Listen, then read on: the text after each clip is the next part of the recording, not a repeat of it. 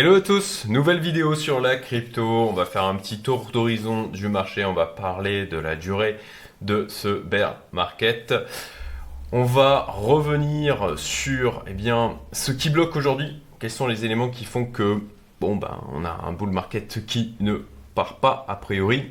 Pourquoi il est tout à fait possible qu'on aille encore euh, plus bas et puis je vous évoquerai donc les prochains sujets à venir dans d'autres vidéos. Donc je vous invite à aller voir euh, ma vidéo que j'ai sortie il y a quelques jours, je vous mets en haut à droite où je fais une rétrospective des news positives que l'on a eu et il y en a eu un paquet sur les trois derniers mois et je le mets en, en parallèle avec l'état du marché tel que l'on l'a aujourd'hui. Comme j'ai déjà évoqué dans cette euh, vidéo précédente, au lieu de faire une très grosse vidéo où je fais un tour d'horizon du marché, on m'a remonté qu'il était plus judicieux de découper celle-ci. Donc voilà, c'est l'objectif de cette deuxième vidéo où on va donc faire le tour des indicateurs et, euh, je ferai euh, d'autres vidéos dans la continuité de celle-ci dans les jours, semaines, plus vraisemblablement à venir. Remarquez que j'ai mis mes petites LED euh, en rouge pour être dans le ton du marché côté crypto. Euh, je vous invite à vous inscrire à ma liste email privée où je partage du contenu exclusif et des opportunités d'investissement quand je trouve des choses qui sont intéressantes. C'est gratuit, vous avez le lien en description. Si ça vous intéresse bien de me suivre un peu plus au quotidien, euh, vous avez pour ça mon canal Telegram Pareil, lien en description. Ceci étant dit, donc nous allons attaquer déjà sur la durée du bear market. J'entends assez régulièrement dire c'est le plus long bear market que l'on ait jamais connu dans la crypto. Eh bien, je vais me poser en faux par rapport à cette affirmation et je vais vous montrer pour quelles raisons. Donc, déjà, on va aller voir tout simplement le Bitcoin et son graphique sur TradingView. Le voici donc en weekly, je me suis amusé entre guillemets à prendre eh bien le moment où on a eu le top de marché euh, sur les différents euh, cycles de bull run qu'on a pu avoir au niveau de la, du marché crypto et de déterminer à partir du moment où on peut estimer qu'il y a un signal sur le marché crypto, eh bien combien de temps euh, ça a duré? En clair combien de temps le bear market a duré? Donc bon, alors là, je, suis tombé sur euh, quelque chose d'assez court, 189 hein, jours, mais c'était a quand même euh, euh, au, début du, Bitcoin en 2013.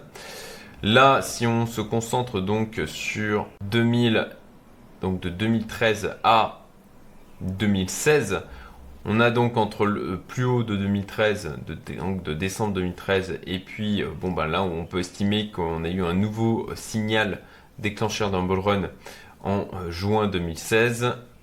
On a eu donc 910 jours. Alors tout ça est approximatif, hein, bien sûr, euh, et euh, n'a pas force de vérité. Hein. C'est moi juste qui ai établi ces éléments, ces ordres de grandeur en termes de jours. Donc bien sûr, faites votre propre interprétation. Moi, je vous livre juste mes réflexions. Et donc voilà, 910 jours ici.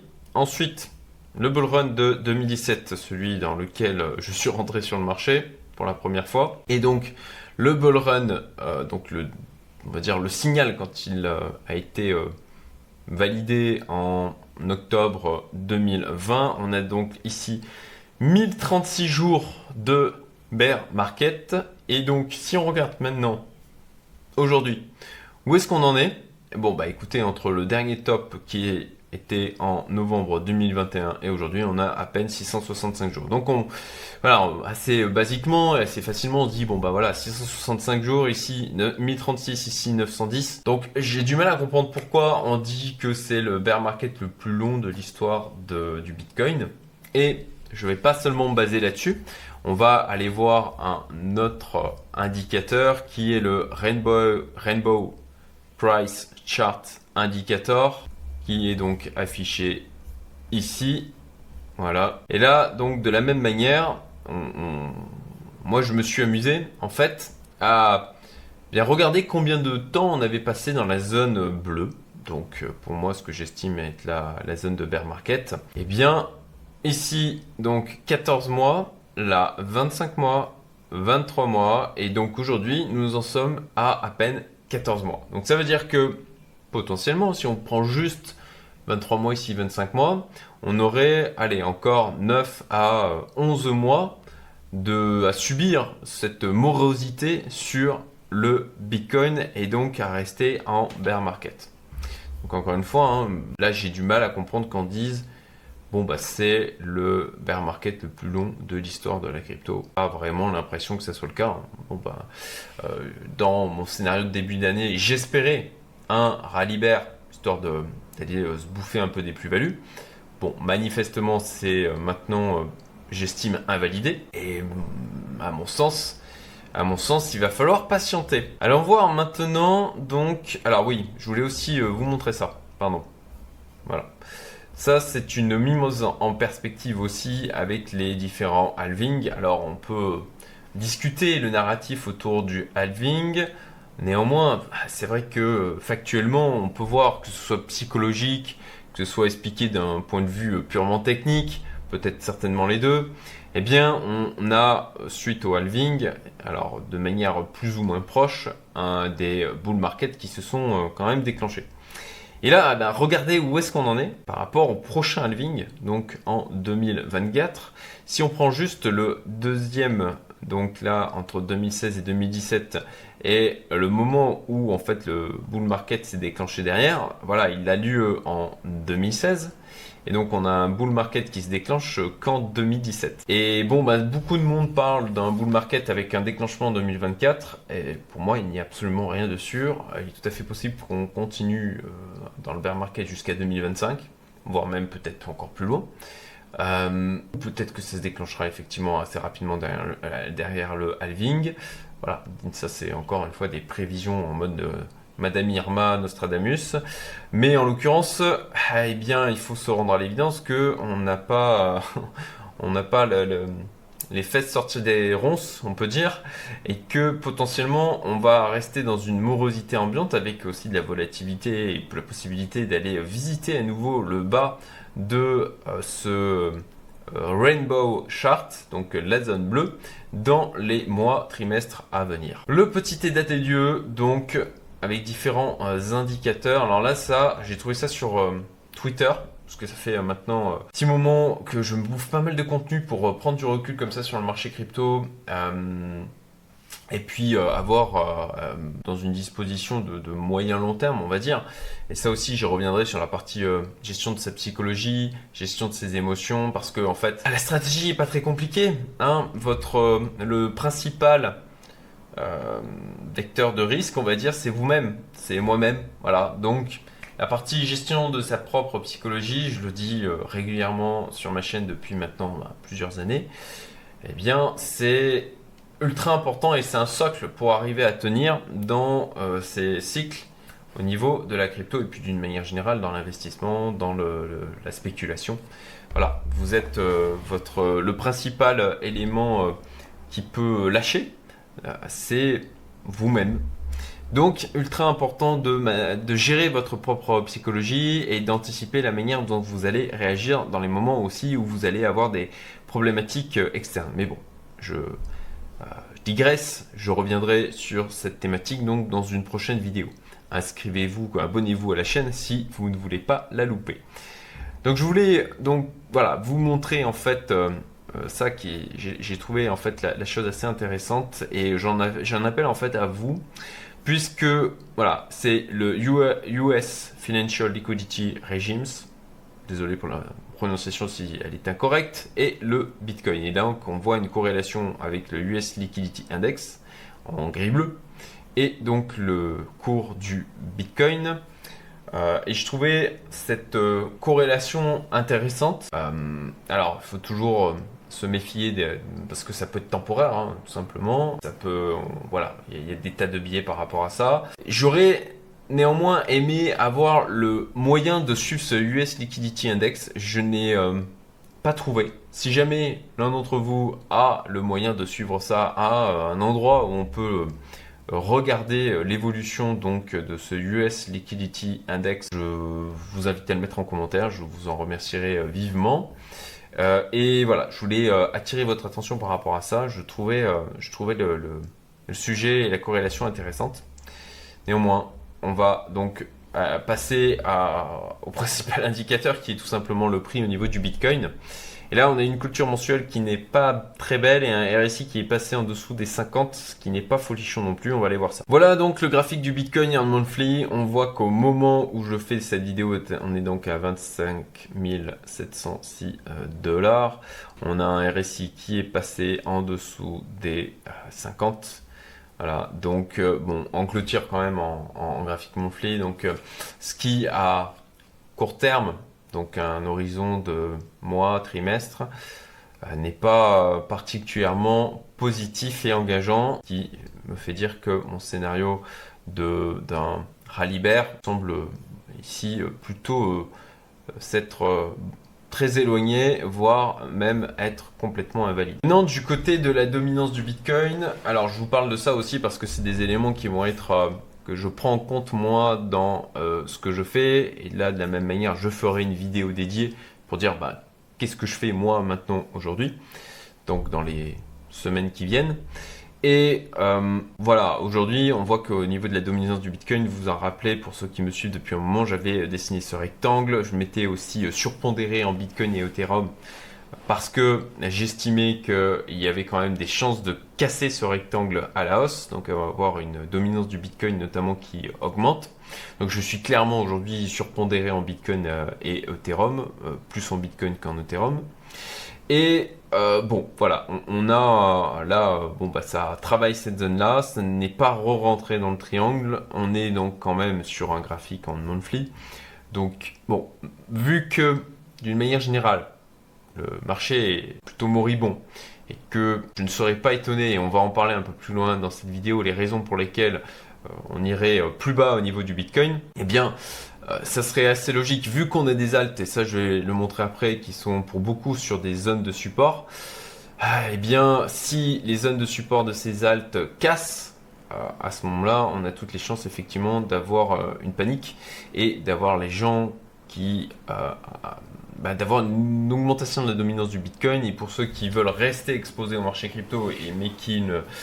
Euh, bah, ça, leur fait peur tout simplement de voir les supports sur les altes qui, qui lâchent, bien euh, aillent se réfugier donc sur le Bitcoin pour diminuer la volatilité de leur portefeuille, euh, tout simplement parce que bah, ils, ne, sont pas capables de tenir leur position au niveau des altes ou qu'ils choisissent effectivement sur un signal de revoir leur pondération. Donc voilà, moi je ne serais pas étonné qu'on ait une continuation haussière de la dominance du Bitcoin, ce qui est venu aussi alimenter mes prises de décision personnelles par rapport à ça. Comme je disais, les altes, beaucoup sont sur support majeur. On va aller euh, voir le BNB, le XRP, le AV et le Link. Comme je disais, donc, de nombreux altes qui sont sur un support. Là, on le voit assez clairement, à mon sens, sur le BNB.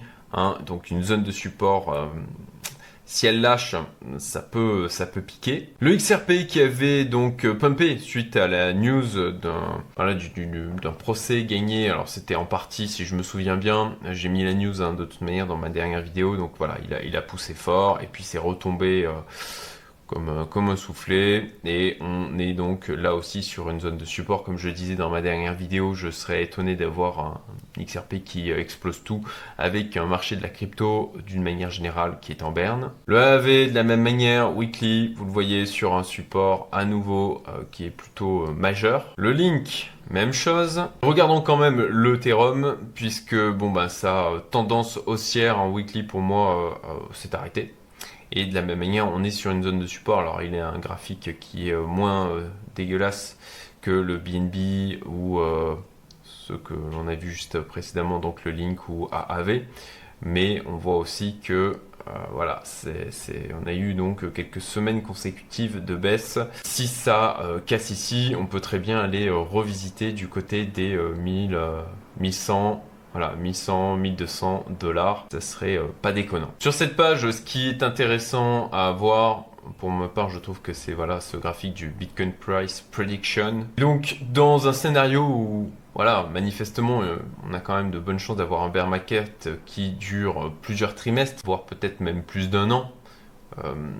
eh bien, on, peut avoir, alors, et par rapport aux éléments que l'on a vus aussi précédemment, alors, j'estime que on, a des chances d'aller euh, visiter, on va dire, le bas de ces prédictions du prix du Bitcoin, de ces différentes prédictions. Et donc ça, bah, je vous avais fait une vidéo où je vous listais les indicateurs, hein, je vous la mets en haut à droite, que j'ai pu accumuler au fur et à mesure de ces cinq dernières années.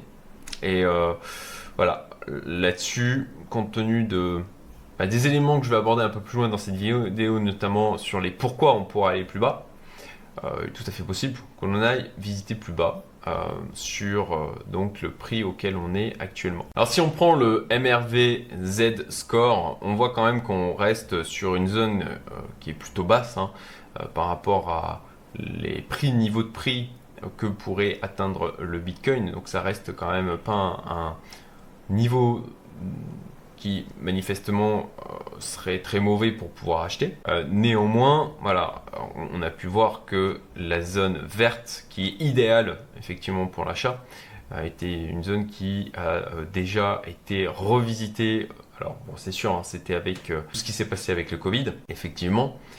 mais bon, compte tenu là de l'environnement macroéconomique, c'est quelque chose qui est tout à fait possible. On peut très bien rester au-dessus aussi. Euh, c'est quelque chose que pour ma part, je prends aussi mm, en compte dans le cadre de mon positionnement et de ma stratégie. Alors le fameux stock to flow modèle, bon certains disent qu'il est complètement invalidé. Pour ma part, je ne suis pas de cet avis.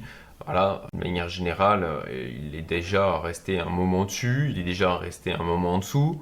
Voilà, bon, c'est pas quelque chose qui est euh, nouveau euh, de ce point de vue-là. Et de la même manière, hein, comme, vous pouvez le voir ici sur 2011, on peut rester dans cette zone bleue encore potentiellement un moment. Et puis par rapport aux éléments que je vous ai déjà montrés auparavant, voilà, le, bear market peut encore durer de 12 à 18 mois. Ça serait pas déconnant. Alors cette fois, j'ai intégré Google Trends qui permet de voir le volume de recherche sur le terme Bitcoin et le terme crypto. De la même manière, on peut constater que bon, euh, alors c'est un peu plus haut que bien sûr pendant le dernier bear market globalement, on, le voit au niveau du graphique ici, mais bon, on voit clairement un désintérêt sur le sujet du Bitcoin et de la crypto d'une manière générale. Ce qui est quand même intéressant, c'est qu'on voit qu'on a gagné en euh, personnes qui résistent. Et ça, ça va dans le sens d'une adoption qui évolue au niveau du Bitcoin et de la crypto. On a gagné donc en termes de, volumétrie de personnes qui s'y intéressent. Et d'ailleurs, c'était assez intéressant. Euh, j'ai vu une vidéo de... C'était Asher et celui qui fait euh, grand angle. Euh, au dernier Surfing Bitcoin et où disait qu'il y avait euh, un, millier de personnes, ce qui, avait, euh, ce qui aurait été complètement impensable lors du dernier bear market. Donc voilà, ça aussi, un élément à prendre en compte dans la stratégie d'ensemble, c'est le fait qu'on a quand même, malgré aujourd'hui, on a un, prix qui est en berne, des marchés un marché au niveau de la crypto qui n'est pas, n'est pas, pas, sur des prix euh, qui, sont extrêmement excitants, eh bien on a quand même eu une évolution clairement du secteur. Et ça c'est à mettre encore une fois en parallèle avec toutes les news positives que je vous avais fait remonter dans ma dernière vidéo. Alors qu'est-ce qui bloque aujourd'hui? Euh, Déjà je vous rappelle qu'on est dans un environnement qui est nouveau voilà, pour le Bitcoin dans le sens où on, a, on est dans un environnement de hausse des taux. Et ça c'est quelque chose qui, sauf erreur de ma part, d'un point de vue histoire du Bitcoin, qui est assez récente, hein, il faut le rappeler, et ça reste quand même un actif qui est très jeune, eh bien, c'est quelque chose qui est plutôt nouveau.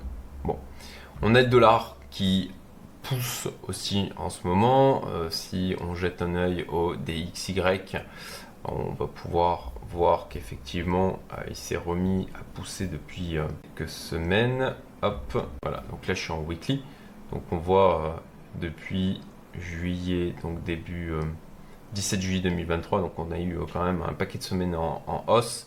Et ça aussi, c'est quelque chose qui n'est pas en faveur de la crypto et des, euh, actifs à risque. On a aussi eh bien, l'incertitude d'avoir des taux qui restent élevés longtemps. Ça, c'est pas, ça ne favorise pas non plus les actifs à risque. Une nouvelle hausse de la Fed au niveau des taux.